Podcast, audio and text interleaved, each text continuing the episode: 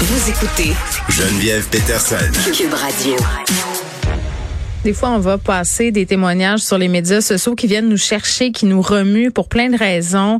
Et c'est le cas euh, de notre prochaine invitée. J'ai vu sa publication Facebook. Puis tu sais, la santé, c'est quelque chose qui, je pense, avant la COVID-19, peut-être pour bien des gens, euh, on prenait ça pour acquis. Là. Tu sais, tu fais ta vie, puis tu te dis, bon, euh, tout va bien, euh, tu penses pas aux soucis de santé qui pourraient éventuellement t'arriver et bouleverser ta vie. Et pendant cet épisode de COVID, on a beaucoup parlé de la COVID longue, euh, plusieurs personnes qui en souffrent. Et la COVID longue qui a des symptômes similaires au syndrome de fatigue chronique. Et c'était peut-être la première fois qu'on entendait parler beaucoup de fatigue chronique. C'est une maladie qui affecte plus de 120 000 euh, québécois, québécoises. Moi, ça me surprise euh, quand j'ai vu ça. C'est pas reconnu depuis tant longtemps que ça non plus par l'OMS, là, seulement depuis 1969. Et là, euh, on est avec Stéphanie de Bien Dubé qui a écrit un statut sur cette maladie, la fatigue chronique. Stéphanie, salut. Allô? Écoute, j'ai vraiment été touchée par ta publication, puis je t'explique pourquoi. Euh, t'expliquais vraiment bien à quel point toi, à un moment donné, tu avais une vie tout à fait normale. Tu étais une fille de 42 ans, tu vis, tu fais tes affaires. Et là, oups, euh, revirement de situation. Explique-moi un peu comment ça a commencé ton histoire avec l'encéphalomyélite myalgique, qui est le nom un peu compliqué pour fatigue chronique. Oui, c'est d'emblée, euh, je précise que c'est le nom effectivement qui est un peu plus compliqué là, à nommer, mais auquel quand même on tient là, nous, Ben oui. les patients qui, qui sommes atteints de cette maladie-là, parce que fatigue chronique, c'est un peu réducteur par rapport à tous les symptômes qu'on vit. Oui. Euh, donc moi, ça a débuté en février 2020 parce que bon, je croyais être une grippe, mais qui bon est probablement finalement la COVID, mais on ne saura jamais parce qu'à cette époque-là, il n'y avait pas de test.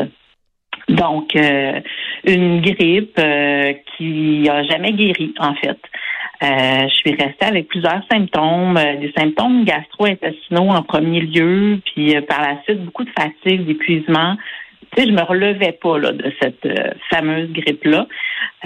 Puis après, ben, il y a une variété de symptômes là, vraiment qui sont apparus au fil des semaines, que ce soit des douleurs musculaires, des Mm. maux de tête, des symptômes grippaux qui, qui disparaissaient pas, beaucoup OK. euh, d'essoufflement. Euh, oui. Puis avec le temps, ben, c'est vraiment l'intolérance à l'effort, en fait, qui a pris beaucoup de place, qui est OK. un des symptômes là, euh, clés dans, dans l'encéphalomyélite myalgique. Euh, les malaises post-effort aussi, donc au moindre effort, là, on, on parle pas d'un marathon, là, on parle de prendre sa douche, de faire euh, des repas, euh, de se sentir très très mal après avoir fait Mm. des tout petits efforts. Là. Mais c'est fou, euh, puis tu le décris bien parce que quand j'ai eu la COVID, à un moment donné, je me sentais correct. Je suis allée faire l'épicerie, puis après, j'ai fait une sieste de trois heures. Mais, mais toi, tu te sens toujours comme ça, même après deux ans. Exact. En fait, c'est ça l'empire. euh, de mon côté, ça l'empire avec le temps. Euh, au début, j'étais capable de prendre des toutes petites marches euh, de 5 minutes, 10 minutes. Là, je suis Mm. plus capable là, du tout. Donc, euh, c'est exactement ça. C'est que à chaque fois qu'on fait le moindre petit effort, c'est très difficile. Ça coûte cher. Mm. Ça coûte très cher. Puis à ce moment-là, là, quand tu commences à, à, à- voir, Stéphanie, que cette grippe-là ne veut plus partir, que tu te sens pas bien, tu te dis quoi? Tu sais, euh, qu'est-ce que tu as fait?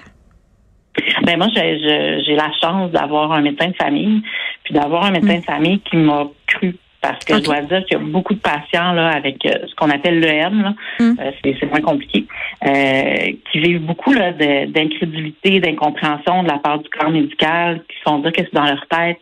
Euh, donc moi j'ai eu cette chance là, là de- d'être quand même pris en charge par euh, une médecin de famille Mm. qui m'a cru. Euh, puis il faut comprendre que le parcours pour diagnostiquer euh, le M, c'est un parcours d'exclusion. Donc ça peut prendre des années. Là. Il n'y a pas de biomarqueur, il n'y a pas euh, de test clinique. Ah, on y va par élimination des possibilités. Exact. Non, je comprends. Fait que c'est long. Oh, est-ce qu'on vient long. de perdre Stéphanie? Non, elle est encore là. OK. Fait que là, tu fais ces démarches-là, ton, ton médecin euh, te croit. Est-ce qu'on sait c'est dû à quoi? Le M, ça vient d'où? Mais en fait, là, c'est qu'on attrape un virus, que ça soit une grippe, que ça soit là ce qu'on voit beaucoup avec la COVID, euh, qu'on attrape n'importe quel virus banal qui, normalement, on- après deux semaines, on va bien, on retourne travailler, on continue la vie. Mm. Et euh, ben là, on s'en remet pas. Le corps développe euh, développe l'encéphalomyélite myalgique. C'est vraiment une infection post-virale. On ne sait pas tout à fait encore c'est quoi. Il y a peu de recherches qui sont faites. On sait seulement que c'est le corps qui comme continue à se défendre contre un hmm. virus qui n'est pas là. Puis est-ce que ça se guérit? Non. Non. Pas pour le moment, en tout cas. puis, puis moi, c'est ce qui m'a touché dans, dans, dans ce que tu as écrit sur Facebook, Stéphanie, c'est que tu dis, tu sais, moi, quand les gens me voient, ils voient la bonne vieille Stéphanie, mais en dedans de moi, tout a changé. C'est que c'est pas écrit dans ta face que tu le M, là. Non. Non, du tout. Puis c'est ce qui est le plus euh, difficile c'est que j'ai l'air, euh, j'ai l'air mm. tout à fait de, de oui, la Stéphanie d'avant. Euh, fait des fois, c'est difficile pour les gens de comprendre euh, à quel point on est, mm. on est affecté là, à tous les niveaux. Mm. Est-ce que des gens, par exemple, dans ton entourage ou un peu même moins près de toi, avaient tendance à dire, ben voyons, bat-toi le derrière, fais du sport, ça va aller mieux? Non, ben une personne qui est pas très près de moi, puis là, qui est plus dans ma vie du tout. Mais non, les gens près de moi, je les choisis avec attention, puis c'est des mm. personnes euh, merveilleuses qui sont très, très, euh, mm. Qui sont très à l'écoute, puis qui comprennent du mieux qu'elles peuvent. Là. là, en ce moment, est-ce que tu travailles? Non, ben non, c'est, ça serait impossible. Avant, tu faisais quoi comme métier? En fait, moi, j'ai un bac en travail social, euh, puis j'ai une technique en éducation spécialisée. Donc, je travaille dans les écoles comme euh, intervenante sociale, beaucoup auprès des jeunes euh, ados, enfants, santé mm. mentale. T'es jeune, je le disais, tu as 42 ans. Comment on entrevoit l'avenir quand quelque chose aussi simple que faire le souper est, une tâche quand même exténuante pour toi? Là? comment tu réussis à regarder en avant? Ben honnêtement, euh, j'essaie de pas trop penser à l'avenir parce que c'est sûr que quand je pense, c'est très très euh, anxiogène. Il n'y a pas de il n'y a pas nécessairement là, de belles choses que je peux entrevoir. Fait que j'essaie juste d'être dans le moment présent puis de profiter des fois des, petites choses agréables de la vie, que ce soit d'aller dehors, prendre un peu de soleil euh, mm. assise euh, sur une chaise longue ou c'est ça, j'essaie vraiment de, de maintenir euh, une bonne santé mentale, donc de pas trop euh, penser à l'avenir. Est-ce que euh, le fait de parler de ta maladie, d'avoir fait ce statut Facebook-là, puis d'en parler aussi publiquement aujourd'hui à la radio, est-ce que est-ce que ça donne en quelque sorte peut-être un peu un sens ou pourquoi tu as décidé de le faire, de faire cette sortie-là? Bien, de le faire vraiment pour faire connaître la maladie, pour la faire connaître, pour la mm. faire reconnaître. Il y a beaucoup de gens qui sont en phase, moi je suis en phase modérée, il y a beaucoup de gens en phase sévère qui n'auraient même pas l'énergie de, de, faire ce que je fais euh, mm. Aujourd'hui. Donc pour toutes ces personnes-là, pour leur donner une voix, pour nous donner une voix, euh, pour, pour vraiment faire avancer les choses, euh, qu'il y ait plus de, compréhension là, face à cette maladie-là, puis qu'on puisse mm. recevoir euh, de l'aide, que ce soit du soutien financier, euh, que ce soit des recherches. Parce que toi, tu n'en auras pas de soutien financier, tu n'en as pas?